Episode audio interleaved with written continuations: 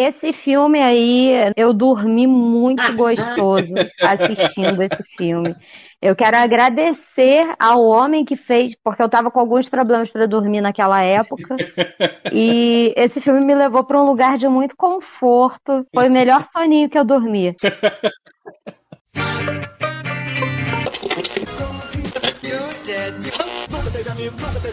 Caralhinhos voadores!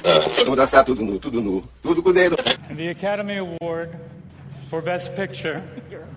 La La Land.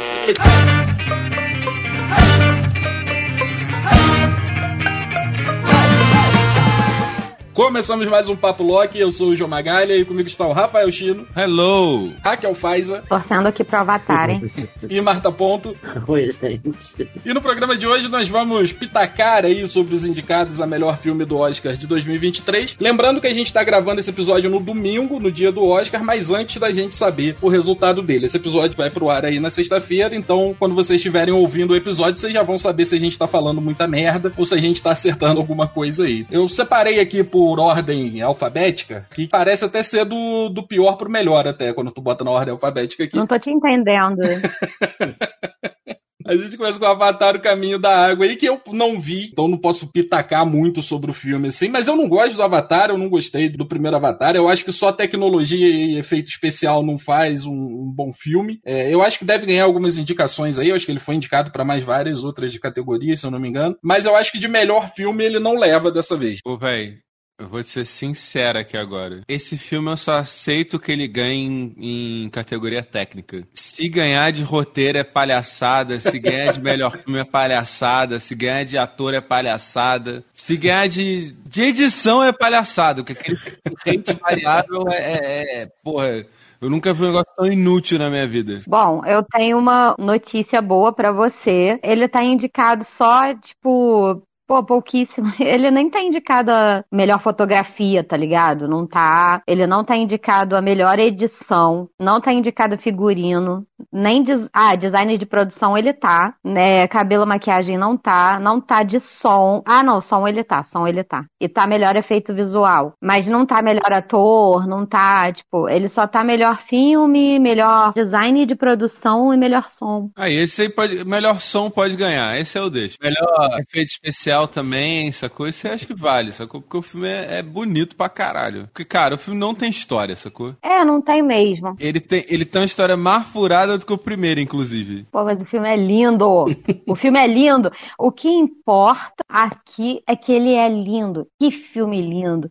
A história não, não importa. Mas, assim, é, é muito bonito. Toca as pessoas. Talvez as pessoas fiquem mais ecológicas depois desse filme. É, bom, vai ficar mais ecológica do que o protagonista protagonista que tocou o foda-se, mas beleza. vamos entrar no Elvis aí então, que é do Baz Luhrmann aí, né? Uma biografia do Elvis. Esse filme foi o filme que me fez gostar do Elvis aí. Ele foi ovacionado, ovacionado em Cannes e ele foi muito bem aceito pelo público também, mas as críticas sobre ele não foram tão boas assim. Então eu não sei, eu acho que Elvis realmente não é um forte concorrente para esse Oscar, não, pra dizer a verdade. Nossa, eu achei que o ator carregou o filme. Uhum. Pra caralho. Eu já não tinha gostado muito daquela cena cena inicial, né? Dos negros, tipo, meio que. Porque o Elvis, ele é, pô, ele é uma figura problemática, sacou? É. Então, ele, ele é, pô, a consolidação do que acontece quando você bota um branco pra botar estilo de preto, sacou? Então, tipo, pô, é maneiro que o filme tenha mostrado o que aconteceu, das paradas de, tipo, de onde surgiu essa, esse lance do Elvis e tal, as outras pessoas que faziam. Mas essa parte, assim, pô, me deixou bem, tipo, caralho. E eu achei que o filme, sei lá, eu gostei dele, achei maneiro, mas, pô, pra melhor filme também fiquei meio assim, sabe? E a edição eu achei enjoativa. E só ela, meu Deus, achei muito videoclipe, cara. Pode crer. As nuances que eu queria ver no filme que não mostravam. Teve é, o desenvolvimento de certos personagens para mim era muito dúbio do que, que o diretor queria dizer, sacou? Eu acho que em biografia não precisa dessa dubiedade. Tipo, eu acho que em outros filmes mais, sei lá, cabeçudos, essa dubiedade é maneira, mas num filme desses, parece que fica mais é, incoerente do que dúbio, sabe? É, que foi uma, uma parada que a grande crítica fez sobre o Elvis, é esse rolê, assim, ele parece ser meio chapa branca, assim, né? Tipo, porque tem o problema do Elvis com o empresário dele lá, né? Que era um grande um malandro. Aham. Só que o filme, ele meio que dá essa, tipo, pô, ele era, mas ele não era, essa coisa. Tipo, pô, ele era filho da puta, mas ele cuidava também do Elvis, mas ele era filha da puta. Eu acho isso meio complicado quando a gente fala de pessoas, assim. Eu acho que faz sentido, é, numa biografia, você colocar o que de fato aconteceu. E às vezes a pessoa que é filha da puta cuida da pessoa que foge. O que inclusive faz com que a pessoa que tá sendo fudida fique, sabe? Tem uma complexidade aí na coisa. É, o foda é que parece que boa parte das coisas que aconteceram do psicológico do Elvis foi culpa do cara, sacou? Sim, mas isso não quer dizer que o cara, não, de alguma maneira, também não cuidava. Ah, sim, sim. Sacou? É nesse sentido que eu tô falando. É, Eu gostei porque pela primeira vez eu consegui ver. Porque assim, tipo, a minha avó ela gostava muito do Elvis. Ela sempre gostou. A terça-feira era o dia de da galera se reunir lá na casa da minha avó pra ver filme do Elvis. Eu achava um saco, achava aquilo chato pra caralho. E eu nunca tinha visto essa parte rebelde do, do Elvis. Essa coisa, esse filme me mostrou isso. Aham. Eu fui atrás de coisas da época mais reais, né? Porque o filme, obviamente, podia dar uma enfeitada ali. Eu fui ver realmente algumas apresentações do Elvis, algumas histórias ali que galera que viveu ali nos bastidores conta. E eu realmente vi que o Elvis não era só aquele rostinho bonito, coxa ali. Ele, era- ele tinha uma rebeldia nele ali também que foi interessante pra época, né? E a galera falava que era coisa do demônio e tal. E, porra, que até um bagulho até atual ainda, né? E isso me fez ver o Elvis com outros olhos, assim, saca? Tipo, eu parei de ver ele como o coxinha lá, que só era um rostinho bonito, e, e a mulherada pirava por causa disso, sacou? Tipo, aí isso me fez, tipo, pô, é, ok, entendo a galera que paga um pau pro Elvis, assim, nesse rolê. Ah, sim. E eu acho que o filme também deu uma passada de pano nesse rolê aí dele ser um cara branco fazendo o que outros artistas negros já faziam, né? O filme tenta dar uma justificativa, assim, pra essa parada, né? Tipo, ele, ah, ele não tomou o lugar deles, ele foi criado lá junto, então por isso que ele fazia isso dessa forma e tal, ele não roubou o lugar de ninguém. Eu acho que o filme tenta meter esse papinho, assim, também, sabe? Pô, tenta muito, vai. Cara, eu gostei bastante do filme, eu não sabia nada do Elvis. Minha tia gosta muito do Elvis, né? Mas como eu tinha preconceito com as músicas do Elvis, assim, que eu achava que era música de velho. E aí depois é, a gente começou a, a falar sobre apropriação cultural na vida, né? Aí eu falei, pô, esse cara é um bunda mole, tá ligado? Mas é, eu acho que o filme referenciou ali pessoas pretas e tal, e fala que ele tinha uma admiração, né? E por isso, por isso que ele copiou na cara dura. Eu não sei, eu saí do cinema com uma sensação de gostar mais do cara. Né, entender um pouco mais a história dele. Eu gostei bastante do filme, eu gosto desse diretor, né? Ele usa uns elementos muito cafonas, mas que ficam. Sabe? É sério, ele tem uma estética meio over, né? Uhum. Ele fez aquele Romeu e Julieta com Leonardo DiCaprio. Puta, eu adoro esse É filme. meio saturado, né? É, ele tem uma estética que ele pega coisas, assim, elementos pra deixar over mesmo, que, que tem uma estética que depois fica bonito, sabe? Então ele deu uma. Ele deu bastante atenção pros elementos das roupas do Elvis, né? Tanto é que a- o logo do filme é todo cheio de, de joias e tal. O filme já entra com muitas joias ali piscando. Assim, gostei, gostei. Eu acho que o Tom Hanks não tá muito bom ali, né? Foi indicado até o Framboesa de Ouro Pode ser. pela atuação dele em Elvis. Eu acho que o filme do Elvis é um dos poucos filmes que faz você gostar mais do cara do que detestar ele, pelo menos assim, na minha experiência. To- Todos os filmes que eu vejo desse, porra, Renato Russo, Cazuza, Fred Mercury, eu falei, nossa, pessoa insuportável, Deus, A minha mãe odeia o Cazuza por causa do filme do Cazuza mesmo. que ele manda a mãe tomar no cu. Porra, ela não esquece isso nunca. Ela fala, pô, odeio o Cazuza, mandou a mãe dele tomar no cu, acho um absurdo. Ela odeia muito Aí Cazuza. Ana Marieta Severo, tô tomando no cu.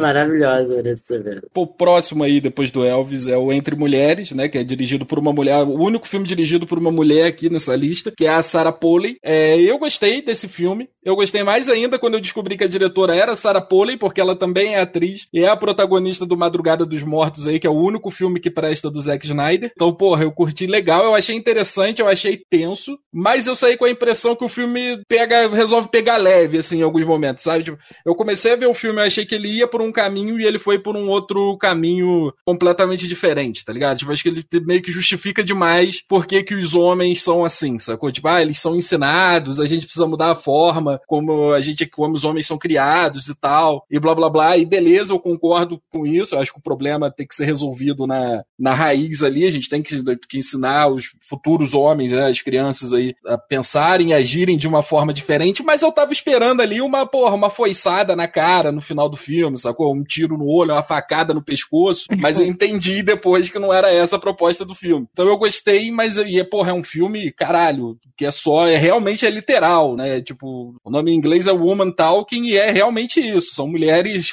conversando o filme inteiro. Faltou muito, muitas, muitas coisas pra mim. Achei, inclusive, meio chato. Não sei o que tá fazendo no Oscar. Eu pensei, nossa. Mas realmente, assim, é, são mulheres no celeiro conversando. E fazer isso e prender a atenção é difícil, né? É, exato. Eu acho que esse é um filme com cara de Oscar, assim. Acho que dos três, que esse é o terceiro que a gente fala aqui, eu acho que esse é o com mais cara de Oscar, assim. Sacou? Tipo, de ser mais diferentão. É, tipo, não é nem diferentão, assim, mas é essa pegada do Oscar, assim mesmo. Com diálogo pra caralho, atuação foda. É, Sei lá, eu, eu gostei, assim. Não tá entre os meus três favoritos, assim, dos concorrentes, mas é, eu gostei, achei legal. Eu também tenho uma irritação com perdão, com a ideia de ficar, ter que ficar perdoando tudo. Principalmente quando se trata de mulheres, sabe? A gente tem que perdoar de qualquer jeito, né? A gente vai fugir pra poder ter tempo pra se afastar e conseguir perdoar. Porque a gente tem que perdoar. Não tem outra opção. Ainda que a gente não fique aqui, sabe? O combustível que move a mulher é o amor, né? É, tá ligado?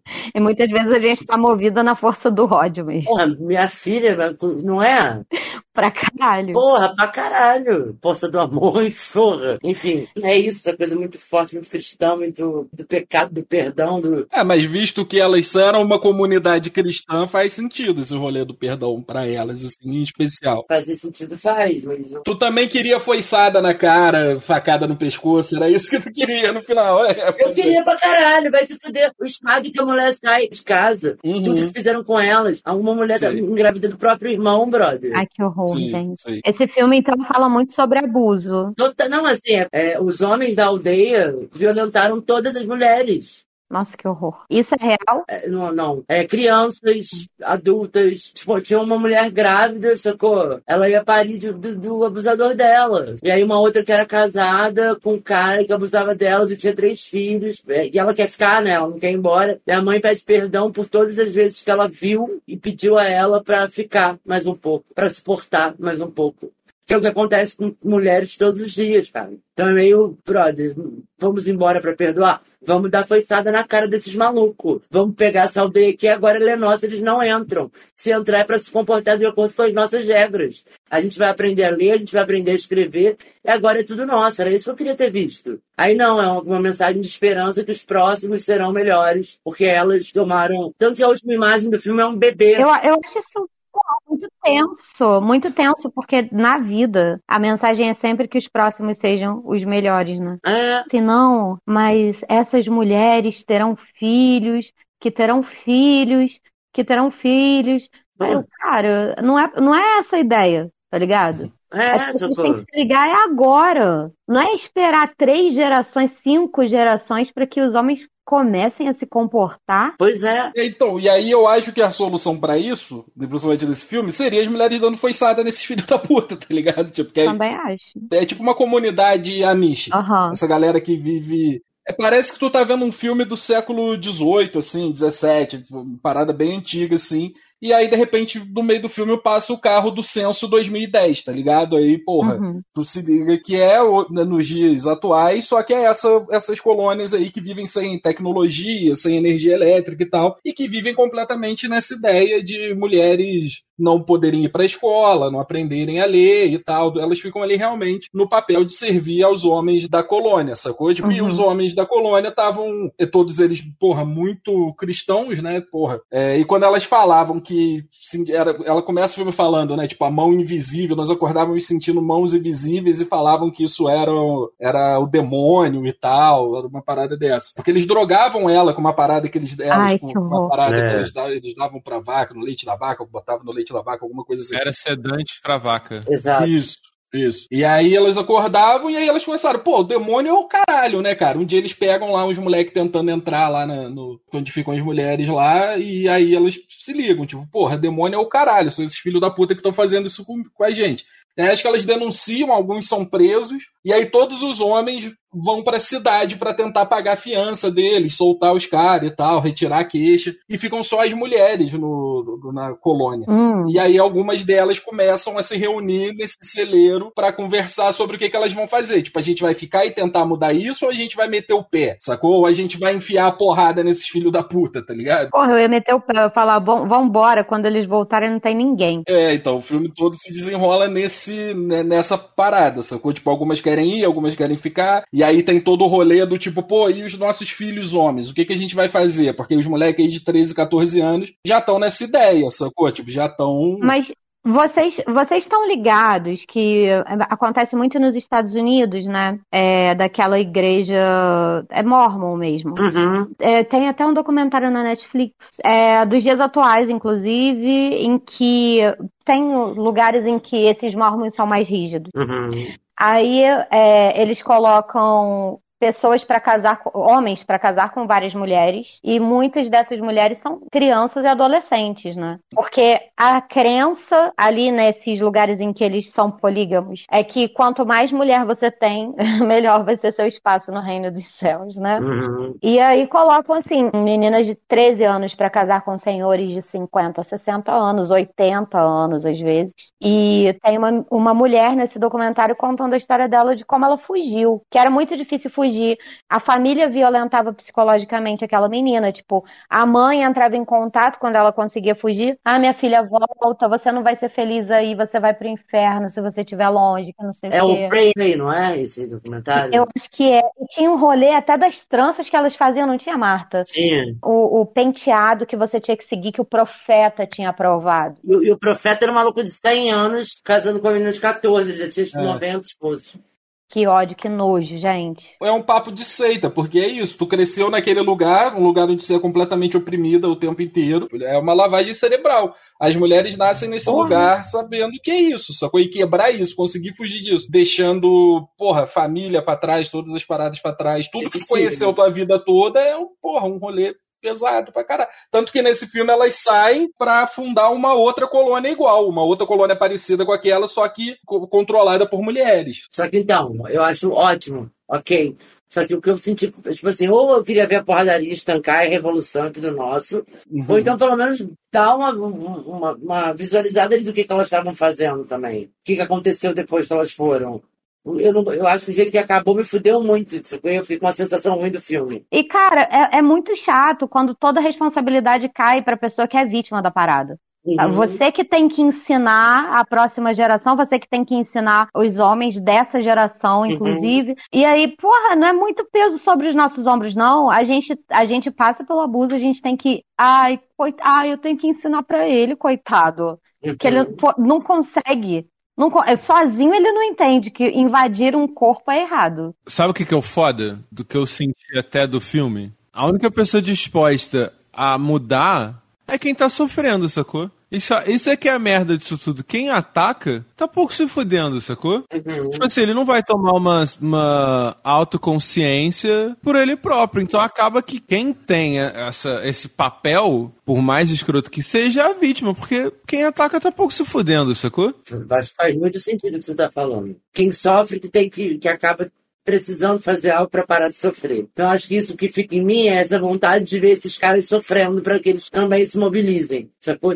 Seja com a partida delas, porque eles precisavam muito delas da colônia. Então mostrar isso um pouco mais, é, a falta que elas fizeram e como eles precisavam se remanejar, sacou? Para se mobilizar de alguma forma. Ou então mostrar a porrada mesmo, entendeu? Vocês vão tudo morrer. Podia ter ido uns pra vala, né? É, entendeu? Até tem uma porradinha ou outra, mas eu queria mais. Eu sinto que o filme ainda tenta dar uma suavizada nesse, nesse rolê de ser as mulheres que tem que ensinar, que tem que ensinar e tal, porque tem um professor que era membro dessa comunidade também, que ele saiu, ele meio que a mãe dele questionava muitas paradas e tal, então a família dele saiu de lá, é, ficou um tempo fora e depois ele voltou pra lá. E ele meio que tá dando uma moral pra essas mulheres. Ele, ele foi o único homem, além do, do- das crianças, que ficou na, na comunidade quando todos os outros foram pra cidade. Uma moral assim, de escrever as paradas, porque ela não- elas não sabem escrever e tal. É meio que esse o papel dele, de ficar ali escrevendo, anotando as paradas que elas vão falando. Eles falam, ah, anota isso, anota aquilo outro. Ele vai lá e. E aí, meio que tipo, quando elas metem o pé, elas meio que falam, ó, então já que a gente não vai levar nossas crianças que são homens aí, que já estão no rolê, já meio que nessa, nesse aprendizado torto aí com os outros caras da comunidade, você vai ficar aqui como professor e você vai ter esse papel de ensinar eles, então, qual é o papel do homem na sociedade em respeito à mulher e tal, e o caralho é quatro. O filme meio que tenta jogar isso assim. Assim foram as mulheres que se fuderam, né? Foram elas que tiveram que deixar tudo para trás e, e sair dali, né? Sendo que o que a gente queria ver, igual a Marta tava falando, é que elas expulsassem ou matassem todos os homens dali, pô. Eu acho que é, é, é muito. Eu não sei, assim. Porque eu, eu vendo um filme. De... É claro que é um filme de, de premiação, não vai ser um filme difundido aí para todas as pessoas, né? Não é um Titanic da vida. Mas ainda assim, né? Eu, eu Raquel, né? E, e o Mark Ferro também. Agora, né? Vou usar aqui quem embasou meu TCC para falar isso. A mídia, ela tem várias funções na sociedade, né? Então, quando uhum. você está vendo um filme, você não está só vendo uma história, mas você está aprendendo alguma coisa. E aí você aprende o quê? Que você ainda é responsável por ensinar aqueles, aqueles homens que eles não devem violentar mulheres, né? É muito, muito pesado, sabe? Tipo, ah, mas o amor, ah, mas é, violência só gera violência. Gente, em algum momento, esses homens precisam aprender que eles sozinhos precisam chegar a essa conclusão sabe? Que você não, não, não deve fazer isso com o corpo de alguém tá ligado? Cara, existe um momento que a reação à violência ou é violência ou, ou acabou, não tem como. Hoje em dia, isso tem me, me irritado muito em alguns filmes tipo esse, Entre Mulheres, porque é isso. Eles botam, eles discutem várias paradas ali e tal, mas a sensação que eu fiquei no final é essa, de que, tipo, temos que vencer no amor. Temos que ensinar nossas crianças, homens, a não pensarem dessa forma, a não agirem dessa forma. Isso é horrível. Foi a mesma sensação que eu fiquei no final do Medida Provisória. Uhum. É um caos está acontecendo uma injustiça enorme, as pessoas estão sendo caçadas, mandadas para fora do país delas e tal. E, tipo, ah, não, porra, vamos viver em paz realmente no nosso canto e foda-se eles, deixa eles aí, porque eles não sabem de porra. Não, cara, eu tô cansado disso, eu quero ver um pouco de violência de volta, sabe? Tipo, eu quero ver o, o opressor se fudendo de volta, sacou? Eu, algumas vezes, assim, cara. Eu quero que o filme, que um, que um entretenimento, sabe? Tipo, uma parada fictícia possa me entregar isso, sacou? Tipo, já que é. isso é mais difícil de acontecer na vida real, eu quero poder lavar a alma. Eu não quero ficar vendo um filme onde o oprimido tem que se fuder mais. Isso eu vejo na vida real, sacou? Tipo, eu não quero ver. é, mas é verdade. É, é, um filme que te coloca num lugar de, de resignação. É, cara. Né? Pra, se você é uma mulher, é, é um filme que te ensina a se resignar daquilo que tá acontecendo com você. Exato. E você tem que ser superior, se dar o respeito respeito. Enquanto você está sendo abusada pelo seu marido, você ensina o seu filho a não abusar. e o seu filho está tendo esse exemplo dentro de casa. Como que ele vai aprender a não abusar? O, o medida provisória tem uma parada que é tipo, não, nós não podemos ser iguais a eles, nós temos que ser superior a eles. Filhão, estão te matando, cara. Estão te matando, porra. Pois Caralho, é. não, você não vai ser superior a eles morto. Todo mundo que eu conheço odiou esse filme, velho, por causa disso. O Entre Mulheres ainda mostrei assim, que é um risco, né? Tipo, Acho que essa que é a parada também, não é tipo só, ah, vou virar herói e vou sair dando tiro nos outros, sacou? Não, pô, hum. parada, você tem que ter um objetivo, você tem que ter estratégia, a galera te ajudando, porque, cara, é, a reação vem, sacou? E ela vem pesada sempre. Então, nesse ponto, achei maneiro, assim, tipo, que o filme pelo menos traz essa discussão, mas de fato, eu achei que meio. Faltou um. Tinha espaço para tomar umas facadas no bucho, meia dúzia de babaca. Só pra, pra, pontuar essa parada que eu falei, tipo, eu tô cansado de ver o oprimido sendo oprimido no, nos filmes e tal. Dá para isso ser feito, e dá para isso ser feito de uma forma incrível, que é. Eu preciso falar isso porque tem um filme que eu sempre falo sobre, que é o Soft and Quiet, que é um filme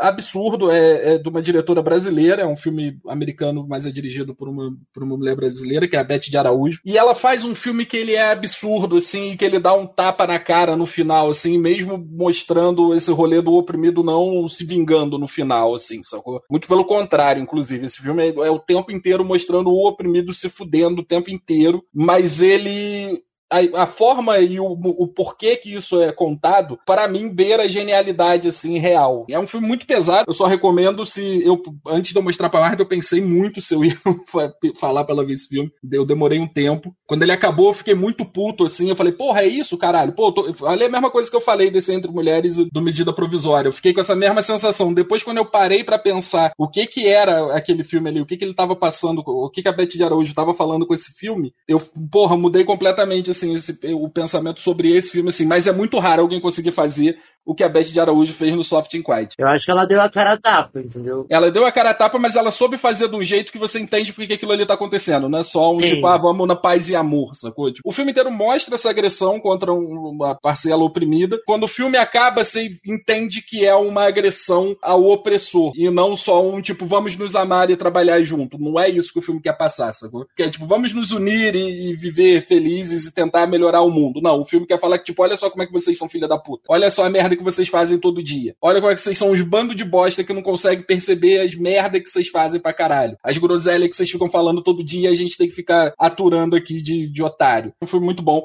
mas ele é muito pesado, é muito difícil de ver. Então, se alguém quiser ver o Soft and Quiet, vá preparado pra todos os tipos de absurdos e de violências contra mulheres, principalmente. É um filme todo estrelado por mulheres, acho que tem um personagem masculino, é, e essas violências todas vêm de mulheres contra mulheres de uma parte menor da, da, da população americana, assim, e, e não sei nem se menor é a palavra certa. Enfim, é um puta filme do caralho, mas precisa ter um estômago forte pra assistir, assim, porque é muito, é muito pesado. Mas vale a pena se você aguentar. Enfim, é, é isso. Tipo, essa parada do oprimido ficar se fudendo no final do filme, ou ficar nesse papinho de amor, paz e amor, vamos nos unir e tal. Eu tô um pouco cansado de ver isso quando não tem nada a dizer, sacou? Tipo, é só isso mesmo. Ah, a violência não leva a nada, vamos.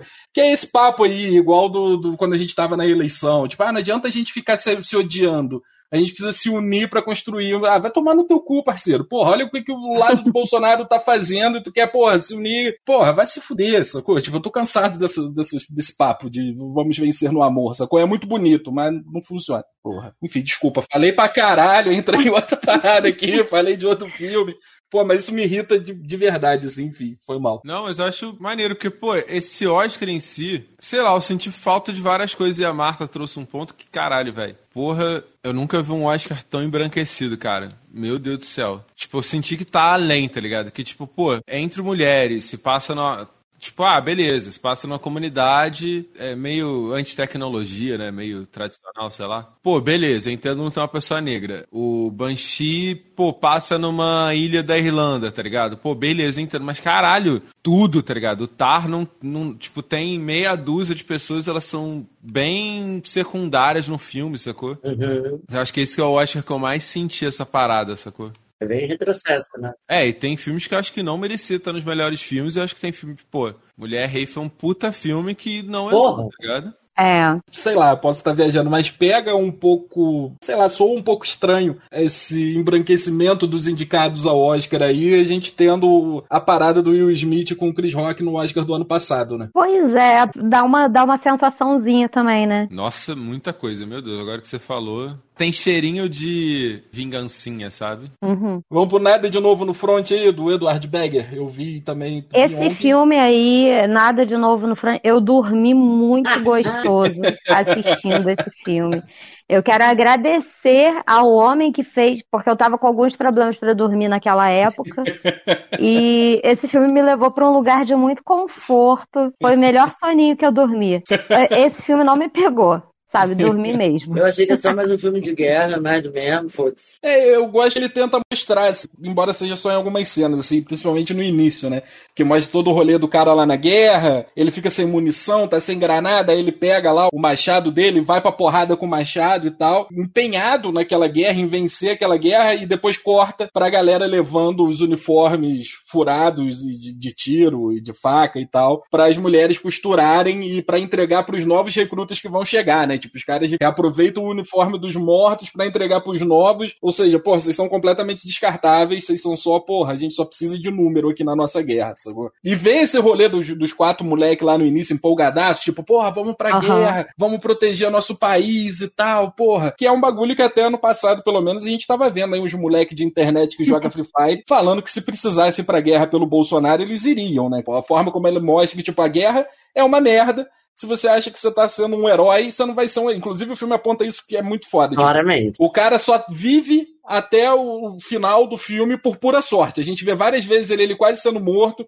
e aí uma bomba explode no cara que ia atirar nele, sacou? Tipo, ninguém é herói, irmão. Ninguém é fodão na guerra. Tá todo mundo vivo, por, todo mundo, né? Quem consegue sobreviver, sobreviveu por sorte, sacou? Não foi porque era um ótimo atirador, porque era um brabão, não. É sorte. Cara, é, eu, eu não sei, assim, teve aquele filme mil, 1910, eu acho, né? 1917.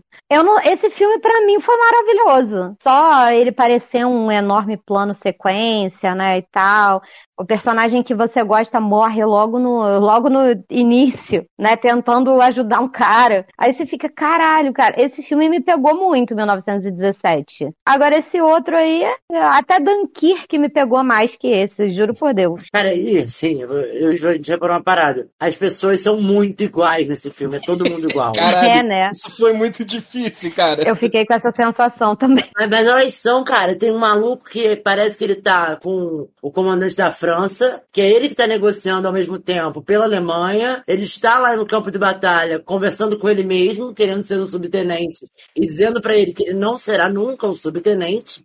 Você fala, caralho, esse maluco, só tinha esse maluco mesmo? Sim, é, os dois caras mais velhos eu achava eles iguaizinhos. Idênticos. Idênticos. Eu falei, pô, mas quem é quem? Depois que eu me toquei, tipo. Tem uma pinta. É, o cara que ajuda é um cara e o cara que foi escroto com eles é outro. Eu falei, cara, que, que ele tá falando dele mesmo? Tem uma cena no final que estão todos os soldados assim parados e tal, e a câmera vai dando um zoom assim no, no rosto do cara que, que é o, um dos principais lá, que ainda tá vivo no final. E eu jurava que esse principal era o cara que tava do lado dele, na verdade, sacou? Era o ator figurante que tava do lado dele. É incrível, todo mundo é igual realmente nesse filme. É muito difícil. É, eu vi muita gente criticando esse filme porque ele é baseado num livro, né? Falam que no livro essas nuances políticas são muito mais explicáveis. Porque qual que é o lance dessa época do filme, pelo que eu vi? Tinha toda uma questão de que a Alemanha, ela era um reinado, era tipo um reinado, e ela passou por uma revolução social-democrata, sacou? E aí, tanto que tem aquele general meio reacionário e tal, que ele fica falando mal dos caras e tal. Só que, pô, eu senti ele muito caricato, sacou? Então, pô, uma parada que poderia ser mega aprofundada no filme, que é falar as motivações do cara. Por que que ele quer? Pô, ele quer continuar a guerra porque, pô, o pai dele fez tal coisa. Achei meio bobo, sabe? Ele, inclusive, eu falei com o João isso também. Ele parece um personagem do Street Fighter, acho que é o Capitão Vegas. Não, Vegas usa máscara, pô. Não, Vegas não, peraí, deixa eu achar aqui. Quem é o cara que usa o cap? É o Bison. Bison. Esse pato acertou porque tem todo um lance que os nomes de Street Fighter são trocados. É verdade, é verdade, é verdade, tá certo. Tem um lance que acho que o Vegas é o Bison, uma parada assim. Pode crer. Mas enfim, eu não achei um filme ruim, não dormi no filme. Consegui assistir, achei legal essa pegada de mostrar esse sofrimento aí, da, essa, essa coisa de cair a ficha. E também achei legal que não é um filme de guerra que fica romantizando a guerra. Não, pelo contrário, né? Ai, que fofo, como eles são heróis, como eles são bonitos, como é. eles lutaram pelo seu país. É tipo, tiro, porrada, bomba, gente sem perna, gente sem braço, gente fedidaça, cara na lama. E ele aponta o tempo todo que, tipo, olha só como é que vocês são otários de querer ir pra guerra e tal, vocês compram essa ideia de defender pelo meu país. Na verdade, os caras estão preocupados com outras paradas lá. Tanto que o maluco fica tentando assinar, fazer com que o cara da França lá assine o armistício e tal para terminar a guerra, e eles estão mais preocupados em fazer outras exigências. Eles queriam acabar com esse império da, da Alemanha para garantir que não voltasse a acontecer, queria várias várias paradas, queria tomar os territórios de volta, pegar território extra para pagar pela, pela despesa da guerra. Então, assim, guerra nunca é por amor à pátria, sacou? A guerra sempre uhum. tem. A própria pátria não é por amor à pátria, né? Tudo uma questão do, de dinheiro. O capitalismo tá em, tá em torno de tudo que é ruim no mundo. O único otário que tá lá lutando pela pátria é você, o soldadinho, que vai pra porra da linha de frente ali tomar tiro, granada na cara, ser queimado por lança-chamas. É isso. Eles precisam de número de gente para ir lá para frente morrer enquanto eles tentam conquistar o que eles querem, que é poder e dinheiro. Eu ia achar muito mais justo se as pessoas que proclamam a guerra saíssem na mão. Ia ser muito maneiro, sabe? Tipo assim, tipo Donald Trump, por exemplo, que era uma pessoa muito pró-guerra tal, não, não, não. Ver ele de calção, todo laranja, saindo na porrada, com outro senhor, Ia ser muito top, tinha que transmitir assim na TV aberta, narração do Galvão Bueno, vai se criando um clima muito gostoso, porque ia ser muito bom de ver. Bom, vamos pro Banshees de Nishirin aqui, do Martin McDonagh. Vamos. Pô, esse eu gostei. Eu gostei pra caralho, real. Eu, inclusive, me, me identifiquei em certos momentos com os dois personagens principais lá. Porque eu entendo o Colin Farrell, porque eu também tenho medo de ser o, o segundo maluquinho da ilha. Tá ligado? Eu, às vezes eu fico com esse medo de ser. Porque tem o bêbado chato do rolê. E eu fico, porra, será que às vezes eu sou o bêbado chato do rolê, mano? Mesmo sabendo que às vezes eu sou o bêbado chato do rolê. Eu só não quero ser o oficial, sacou? Aquele que quando chega a galera já tá tipo, ih, chegou o bêbado chato do rolê, tá Ai, ligado? que horror. Então eu tento evitar ser o bêbado chato do rolê, embora às vezes eu fale miseravelmente. Só que eu também me identifico com um velho que não queria mais ser amigo dele, porque eu também já fui o rei do chato. Aquela galerinha que ninguém tem paciência pra ficar conversando e tal, que geral trata meio mal. Eu ficava com pena dessa galera, o que é uma coisa horrorosa, sentir por, por outra pessoa. Mas eu ficava com pena dessa galera e eu ficava lá escutando a chatice delas, sacou? Até que um dia eu parei. Então, porra, tem um monte de, de Colin Farrell andando por aí, tipo, porra, ele falava comigo, agora não fala mais e tal. E, porra, eu total arrancaria meus dedos pra essas pessoas nunca mais falarem comigo, tá ligado? Cara, eu tô um pouco confusa, porque eu não vi esse filme, não, li- não li a sinopse. E aí fiquei. Eu tava entendendo muito bem o que você tava explicando, mas o velho cortou os próprios dedos e mandou pro ex-amigo, pro amigo não falar mais com ele? É, então, o velho para de falar com o Colin Farrell. Eles eram amigos, eles vivem numa ilhazinha na Irlanda pequena, onde todo mundo fala com todo mundo. Aham. E eles os dois eram muito amigos, o velho e o Colin Farrell. E aí um dia, do nada, o Colin Farrell bate na janela dele pra chamar ele pra ir pro bar, o velho finge que não tá ouvindo, não tá vendo ele. E aí o Colin, pô, por que, que tu não tá falando comigo e tal? O velho fala, pô, chato pra caralho. Eu quero fazer outras coisas, sacou? Tipo, quero gastar meu tempo com coisa melhor, sacou? Só que o Colin Uhum. Farrell, que realmente é um cara meio chato e sem limites, continua indo atrás do velho pra encher o saco dele. Até que o velho fala, irmão, se tu continuar enchendo meu saco, eu vou cortar meus dedos. Toda vez que tu vier encher meu saco, eu vou cortar um dedo Ai, da minha mão esquerda, que é a mão que eu uso pra tocar meu violino, que tu sabe que eu curto pra caralho. Então, porra, pensa aí. Toda vez que tu vier encher meu saco, a Nossa. partir de hoje, eu vou cortar um dedo da minha mão e vou mandar pra tu. Tá gente, nossa senhora. É tipo assim, eu vou me punir por você ser um chato. É isso. Essa lição é a moral. Gente, esses filmes estão concorrendo ao Oscar por quê? Por quê? Tá muito errado, cara. Cara, eu, eu, eu queria falar que eu achei esse filme, sei lá, esse filme pegou muito, assim, como. Vou falar, hein? Eu posso ser muito julgado agora. Como pessoa sumida, né, Marta? Que tá sumida há um tempo, né, gata? Tô Eu zoando. vou, vou começar Daqui a a pouco cortar ela meus vai dedos. cortar os dedos. Eu vou deixar na tua casa pra tu.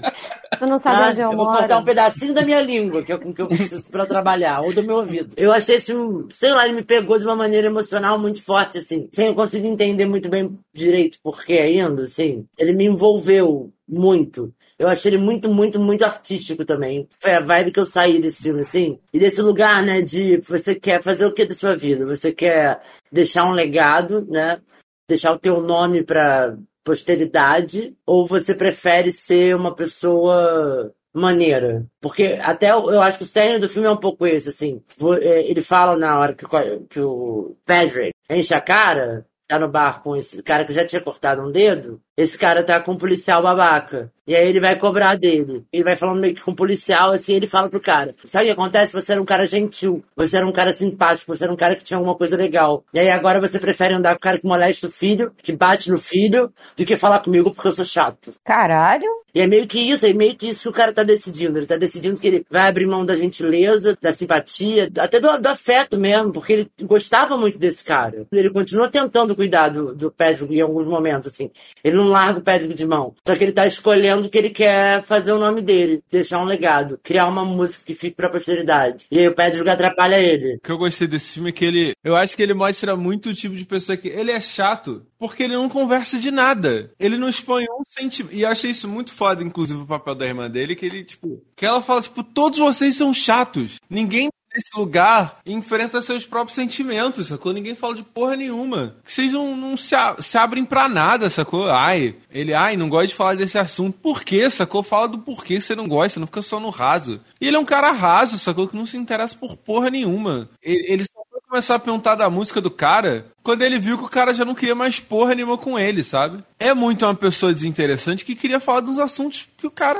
Tipo, acho que ele. Até ele falou, né? Tipo, que ele dá a entender que, tipo, ele sempre achou chato esse tipo de, de assunto. Ele só deixava a vida levar, sacou? E aí, tipo, uma hora ele cansou, porque ele falou, porra, eu tô aqui perdendo os, o cara tá falando duas horas da co- do cocô da cabrita e eu não fiz a porra da minha música porque eu tô ouvindo esse maluco chato, sacou?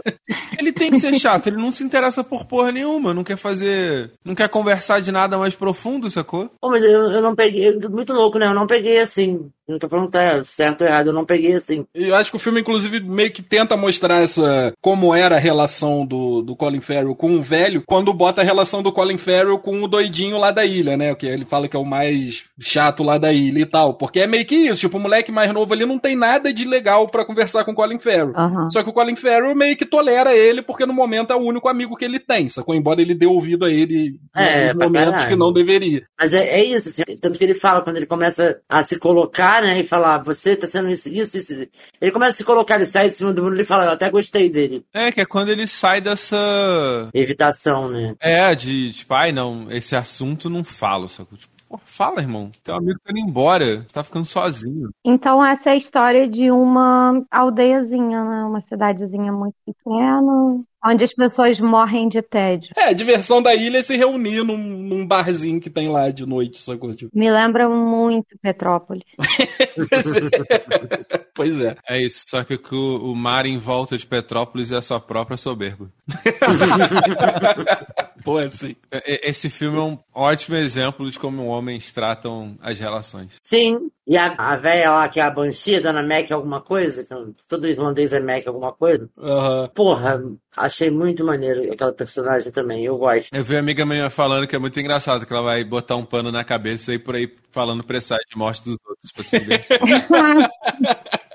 Eu acho. Eu acho que aquela era da gastação da velha, tá ligado? Tipo, nossa, olha esses dois babaca brigando, já vi que isso vai dar morte. Vou falar que eles vão morrer e foda-se. vou jogar aqui, né? Pega quem quer. Bom, vamos pro The Fablemans aí. É o Steven Spielberg apelando porque tá fazendo um filme sobre cinema. Sacou? É a história de, do, do- da infância dele ali, do primeiro filme que ele foi ver no cinema com os pais. Ele devia ter uns sete anos, até o início da vida adulta dele ali, quando ele sai da escola e vai pra uma, pra uma faculdade na, na Califórnia. E é um filme muito bonito, mostra bastante a importância do cinema. Um filme sobre o que tá sendo premiado ali, sacou? É muito bonito, muito bem dirigido pra caralho, assim. Eu acho que o Steven Spielberg um, um diretor foda, assim. Acho que ele dirige muito bem as paradas dele. Contou essa história muito bem contada, embora tenha aí boatos de que ele deu uma enfeitada, obviamente, né? Porque é uma biografia dele, por mais que ele use nomes diferentes no filme, é baseado total na, na infância dele, todos os acontecimentos ali com ele com a família dele. E eu acho que vai ser o filme que vai ganhar o Oscar real, assim. Não é o que eu tô torcendo pra ganhar, mas é o que eu acho que vai ganhar. Pelo nome do, do Steven Spielberg e pelo tema do filme, que é cinema. Olha como o cinema é legal, que arte incrível que é o cinema, e como quem nasceu pra trabalhar com cinema vai trabalhar com cinema, indiferente se as pessoas ao seu redor apoiam ou não, sabe? Tipo, Claro, é- pô. Facílimo. é bem, é bem isso, assim. É meio que uma carta de amor ao cinema, assim, as pessoas que trabalham com cinema. Então eu acho que a galera do Oscar vai dar uma emocionada com esse tema e é muito provável que ele leve. Eu não vi o filme, mas eu tô vendo muita gente falando dele, que ele é lindo, que ele é maravilhoso e tal. E tipo assim, Uhum. cara, é. Daqui a pouco a gente vai falar do que eu acho que tem que ser o vencedor. Mas, tipo, o que você falou, tipo, do jeito que a galera tá reagindo, vai ser aquele filme assim, ah, pode dar pra esse que ninguém vai reclamar, tá ligado? É igual o La La Land tava sendo, sacou? Que quase foi, inclusive. Sim. Bom, vamos pro Tar aí do Todd Field. Eu achei, confesso que de, de todos aqui, talvez tenha sido o que eu achei mais chato, assim. Eu não sei se eu entendi a mensagem do filme, acho que o rolê de separar a arte do artista ali e tal. Mas não sei, acho que é uma bagulho, um bagulho meio contra a cultura do cancelamento. Sei lá, é um papo, pra mim, é um papo meio furado, assim. Eu sei que a galera hoje em dia cancela qualquer um por qualquer merda, mas tem uns filhos da puta que merecem se fuder mesmo também ao mesmo tempo, sabe? Então eu não sei, eu, eu não entendi o filme, eu tava achando ele chato, talvez eu não tenha prestado atenção o suficiente, mas eu gostei muito de Tar, não, cara. Cara, eu gostei bastante do filme, mas de fato, esse papo de cultura do cancelamento é bem forçado no filme, sacou? O filme em si eu achei legal, sacou? Mas o, o essa parte e tal, eles dão uma dão uma exagerada bacana assim, sacou? E principalmente o fato de terem escolhido uma protagonista mulher pra fazer esse papel, eu fiquei meio assim, sabe? Por quê? Sei lá, eu senti que ela foi. Foi meio que demonizada, sacou? O lance dela, que assim, o foda do filme, é que ela é. Assim, não é nem do abuso, né? Tipo, que eu senti. Ela, ela tem mais um. O problema dela mais é ass- assédio psicológico com quem trabalha com ela, sacou? Ela é bem enviesada nas decisões. É, quando ela tá interessada em alguém, ela mexe vários pauzinhos pra pessoa ter uma posição de destaque. Quando a pessoa já não quer mais ela, ela fode a pessoa. Então ela é essa figura, tipo, muito problemática. E, tipo, cara, todo o hate em cima dela era mais justificável que ela era escrota do caralho. Manipuladora de merda. Então, tipo, se a galera cancelou ela, porra, cancelou com razão, sacou? Isso não é cancelamento, né? Isso é, é reação. Exato. E mostra como ela tenta é, meio que entrar em projeto social pra limpar a barra, sacou? Então, tipo, se a ideia do filme foi mostrar que ela era injustiçada, não conseguiu, sacou? Mas eu não peguei, não, não achei essa. Não senti que era essa a ideia do filme. Sim, mas tipo, esse papo de, ah, cancelamento é, é uma, um exagero em cima do que a pessoa fez. Pô, nesse caso, definitivamente não, sacou? Então, aí o filme parte desse rolê dela ser um gênio, muito boa no que ela faz e tal, mas ela, por esses, por esses erros, vacilos, entre aspas, assim, que ela comete, ela acaba se fudendo. Ela acaba fazendo lá, batendo no maluco no final, e ela termina a carreira dela sendo maestro de orquestra que toca trilha sonora de filme no cinema pra filme de nerdola, sacou? Tipo, então, acho que o que pegou pra mim, ficou pra mim de crítica do filme é isso. Tipo, é meio que tipo, olha como a gente acaba com a vida de gente que é genial no que faz, porque a gente fica nesse papinho de querer ser moralista e não poder, as pessoas não poderem errar, sacou? Eu não, eu não peguei, eu não peguei isso, não. Eu peguei até o contrário. Eu peguei tá, é, como a genialidade não se sobrepõe a certas coisas. Assim, ok, você é genial, mas foda-se. Tem que ter limite do que você faz. Teu poder. O poder que vem com a tua genialidade não te garante um posto eterno. Você tem que ter um mínimo de integridade pra poder bancar o lugar que você tá. É, tu, acho que tu viu pelo lado positivo, eu vi pelo lado negativo.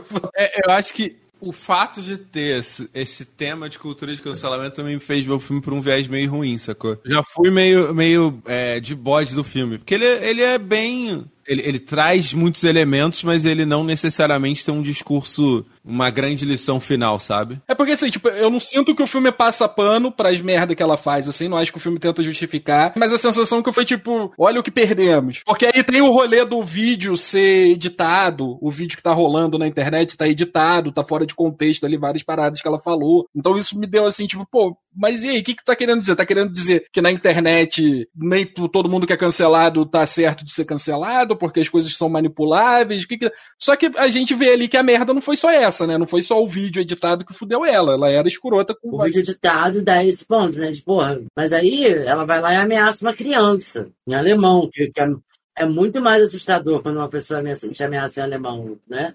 Uhum. Eu, como criança que sofri bullying, achei bem feito ela ter ameaçado criança. A única parte que Eu eu também gostei. dessa hora, velho. Parece que a, a diretoria não fez porra nenhuma pra ajudar a porra da criança. Mas me parece que nem chegou na diretoria. Por isso que eu, eu acho que é um- é, o filme fala sobre. Pra mim, eu achei ele até um pouco chato, assim, mas ok. É, pra mim, ele fala sobre abuso de poder, entende? Quando a pessoa chega num ponto da carreira e do, do da genialidade tal, que ela é tão poderosa naquele meio que ela decidia tudo. Ninguém falava contra ela, sacou? Ela era fodona. E aí ela conseguiu, ela, ela foi desgarçando os limites, sabe? Todos os limites, não, não tinha limite nenhum. Ah, Eu tenho a sensação, é, todas as vezes que, eu- que ela falava, eu tinha a sensação que ela tava humilhando a pessoa no deboche, assim, sabe? Ela, que ela nunca tava tratando ninguém de igual para igual, mas de uma maneira muito sutil. Eu não peguei isso, mas acho que pode fazer sentido, porque o rolê dela era mexer os pauzinhos por trás, né? É. O velho que trabalhava com ela um tempão foi lá e falou alguma parada que ela não concordava e as mulheres que estavam com ela ali também não concordaram. Ela foi lá, mexeu os pauzinhos dela pro velho ser afastado, não trabalhar mais com ela, sacou? Ela não chegou pra ele e falou, cara, pô, não tá dando mais é, pra gente trabalhar junto, a gente tá tendo várias discordâncias aí, tal, você ir pra outro lugar fazer outra coisa. Não, ela fica ali fingindo que tá tudo bem com ele, mas por trás ela já tá arquitetando tudo pra ele sair da parada, mas ela não sair como a responsável pela parada, sacou? Então ela, acho que às vezes ela é até pior, porque ela fica pagando ali de boa praça, de gente fina, mas por trás ela tá fazendo de tudo que for possível pra fuder a pessoa que ela quer descartar, que já não é mais útil pra ela. Tanto que ela fica puta com a menina, com a assistente nova dela, porque a assistente nova dela meio que dá um perdido nela. Tipo, ela fala, ah, vamos sair pra jantar depois? Ela fala, pô, tô cansada, vou dormir.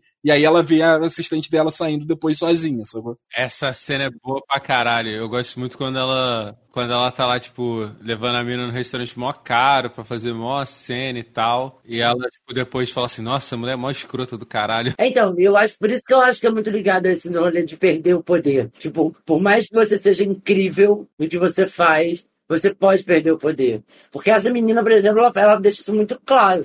Pra aquela menina que tudo era de uma- um outro ponto de vista, não era como ela via. Foda-se a visão dela, ela simplesmente curtia muito música e tinha muito talento. Pra aquela menina, por exemplo, ela não representava nada, ela não tinha poder nenhum. Ela não dava o que ela queria, né? Que era bajulação. Ela não ficava ali É. puxando o saco dela e tal. Então, Ela começou a puxar o saco da garota. Sim. Ela precisa disso. Faz sentido. Vamos pro Top Gun Maverick aí, do Joseph Kosinski, que eu achei um filmaço, filmaço. Porra, Tom Cruise é foda, é, apesar de ser aí, né, cientologista. Mas, porra, é um filme foda, de sessão da tarde total, assim. A Marta falou e, porra, é real. Todos os clichês possíveis de, de sessão da tarde estão ali. E, porra, me, me pegou, assim. Sacou? Eu tava Top Gun e Avatar, eu tava, porra, numa má vontade do caralho de assistir esses dois filmes, isso, assim. Mas. Top Gun me ganhou demais, assim. Porra, Foi ridículo, porque eu falei, eu vou assistir Top Gun, se você não quiser, foda-se. Ele falou, eu não vou assistir, eu vou lá pra dentro. É, eu falei, eu vou lá pra dentro terminar o rolê do o roteiro aí do, do episódio, a lista e tal, o nome dos diretores. Ah, ela deu play, eu comecei a ver e eu fiquei até o final. Não consegui sair, parar de ver, cara. Todo brega, todo clichê, todo, porra, o Destino falou antes da gente começar a gravar, corpos suados na praia, corpos malhados e suados na praia, jogando, porra, futebol americano. Porra, é uma propaganda norte-americana, assim, cara. É escroto, mas, tipo, é tudo que a gente via quando era moleque mesmo, assim, na sessão da tarde, cara. Cara, eu tô feliz que finalmente a gente chegou em Top Gun, porque todos os filmes que a gente falou, tá temática pesada pra caralho,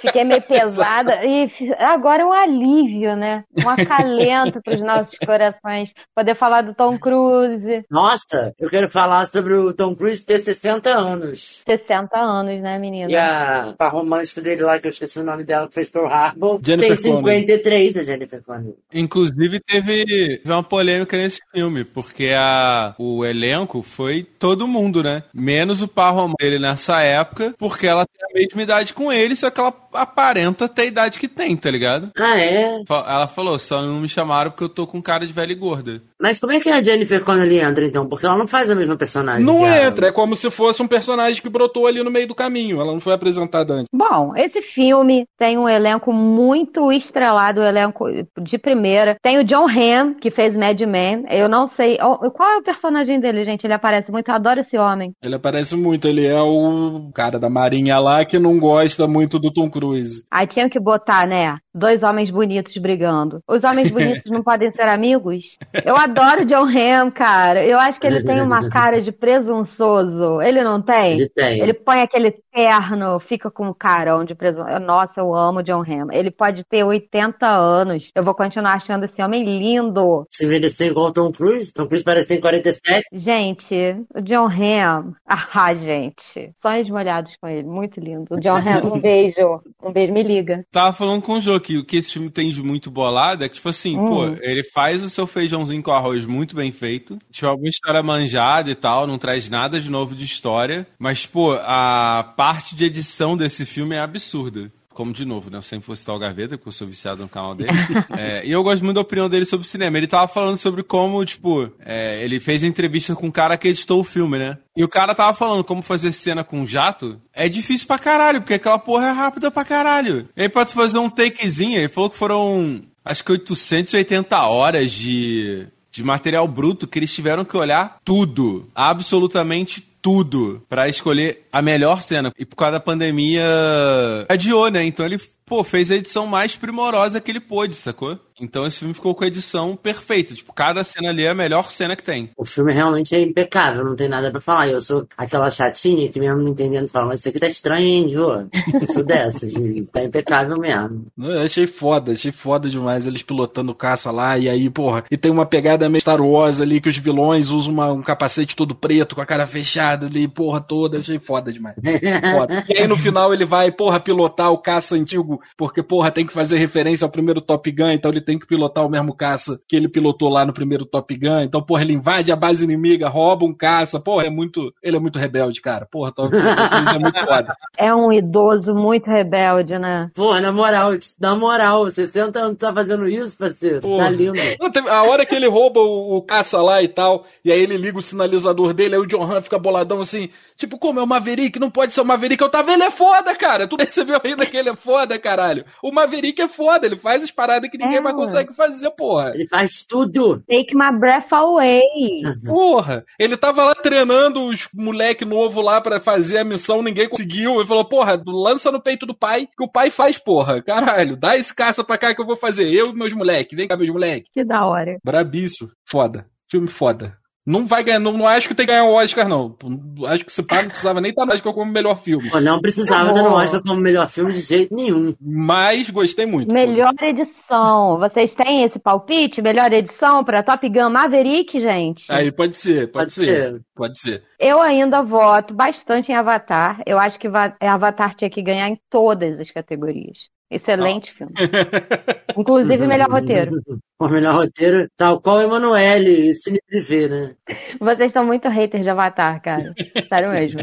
Vocês estão me, porra, tá me machucando. Um beijo. Eu vou sair. Tchau, gente. Olha só, Triângulo da Tristeza, do Ruben Ostlund. Pô, tristaço Porra, Decepção! A minha decep... maior decepção do Oscar esse filme, cara. Porra, Caralho, sinceramente. cara. Cara, esse filme aí eu já fui ver ele pesado porque a mulher morreu, né? Que morreu. A atriz que faz a Yaya, ela morreu no ano passado, quando o filme tava ainda, tipo, tava sendo divulgado.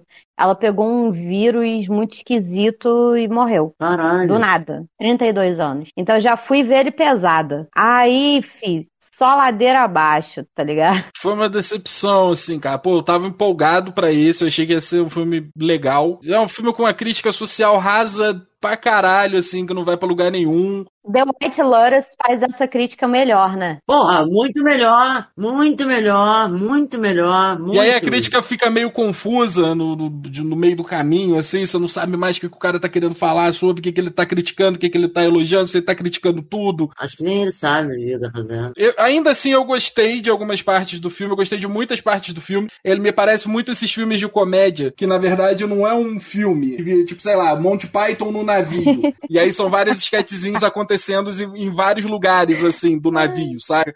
E aí chega no final, o filme acaba.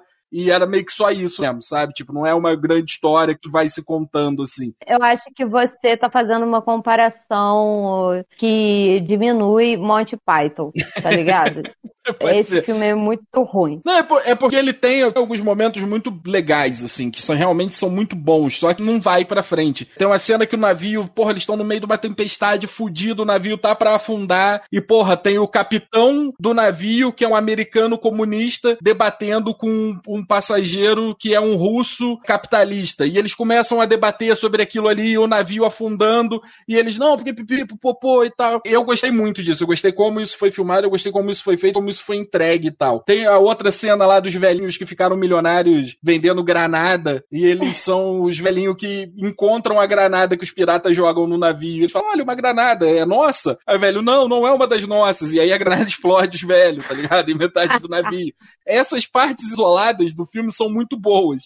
Mas o filme em si não vai, sacou? Uhum. Tipo, infelizmente não vai. E ele é o que todo mundo tá falando realmente. Se acha mais inteligente do que realmente é. A crítica final do filme é uma crítica que tu ouve em qualquer bar que você for aí e a mesa do lado estiver conversando sobre algum problema social. Você vai ouvir exatamente a mesma coisa que o filme tá dizendo ali. É bobo, assim, sabe? No final é um filme bobo. Tem uns diretores que eles têm uma vibe meio presunçosa, né? Tipo, esse maluco aí, o Aronofsky, né? Que fez Mother e fez The Whale, né? Que tá dando uma, uma polêmica, inclusive. Aham. Porra, esse filme é muito ruim, cara, na, na moral. Quando eu comecei a assistir, aí, tipo, o modelo lá, e o cara fala, não, pega menos pesado aí nesse seu triângulo da tristeza, da expressão Uhum. facial. Eu falei, que poético, que coisa linda, Ah. que coisa poética. Mas aí Sim. depois, porra, só.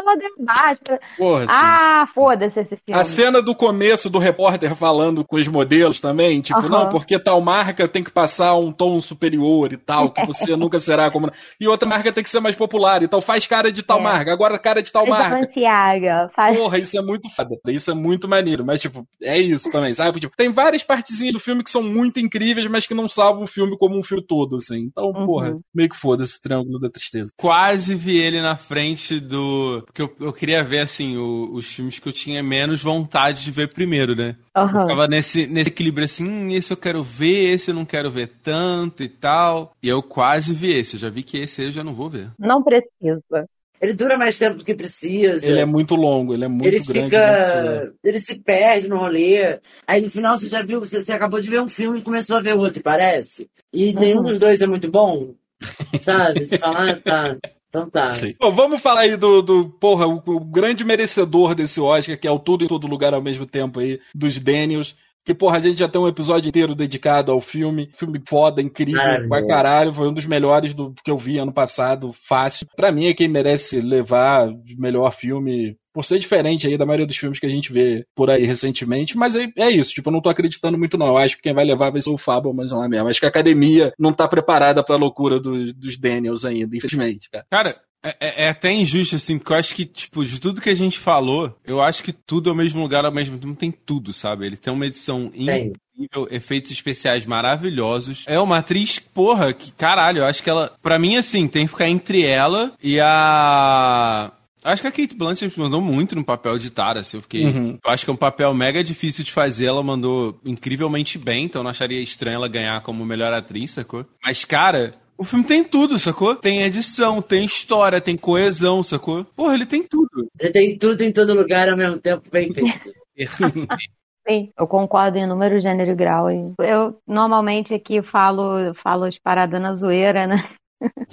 Se eu fosse pra falar Avatar vai ganhar em todas, em todas as categorias em que ele foi indicado. Porque Vai ganhar filme- tanto que ano que vem o Oscar vai mudar de nome pra Avatar, né? Vai ser um novo Aham, nome da aham, premiação. e vai ficar azul. Mas, é, porra, bota uma fé em tudo, em todo lugar ao mesmo tempo, que é um filme do caralho mesmo. E vai ser muito lindo se ganhar, porque, tipo assim, o Oscar já tá branco pra caralho, né? E tem essas questões com a idade das mulheres, né? Que a gente citou ali em Top Gun Maverick. E tudo em todo lugar ao mesmo tempo coloca mulheres que estão acima da idade do, do showbiz. Tem a Michelle Yeoh, né? E tem a aquela outra, gente. Jamie Lee Curtis. Isso.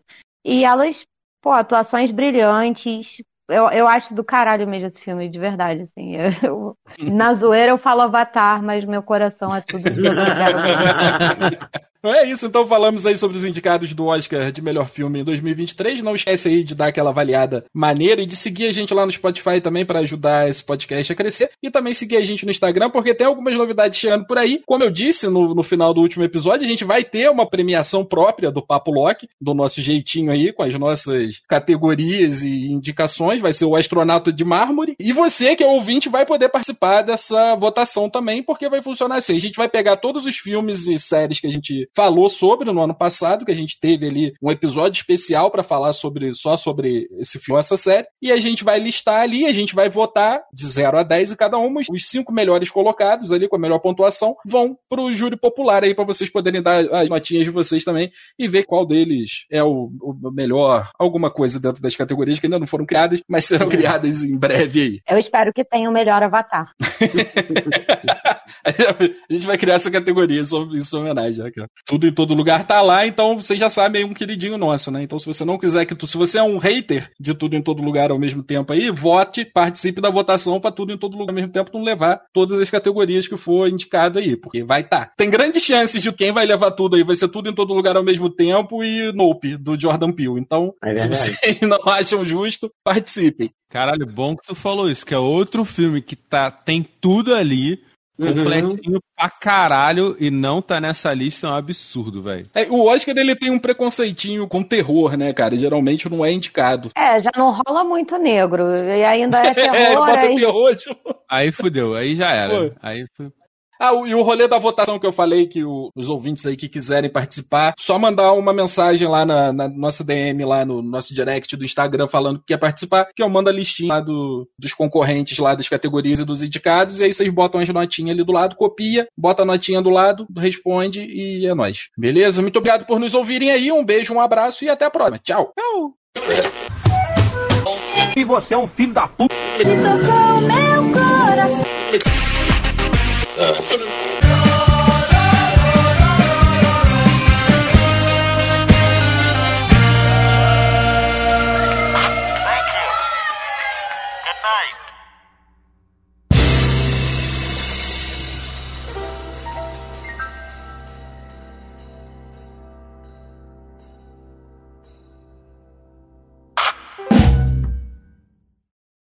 Cara, a Netflix tá muito esquisita. Eu peguei aquele pacote básico cheio de anúncio. Aí no meio de um filme me aparece Thaís Araújo falando de cabelo. Aí eu, pô, o, o que que tá acontecendo? Pô, e os anúncios nada a ver. Esses dias estava anunciando um carro caríssimo. Quem assina pacote básico de Netflix Vai comprar uma porra. Filha da puta. Porra.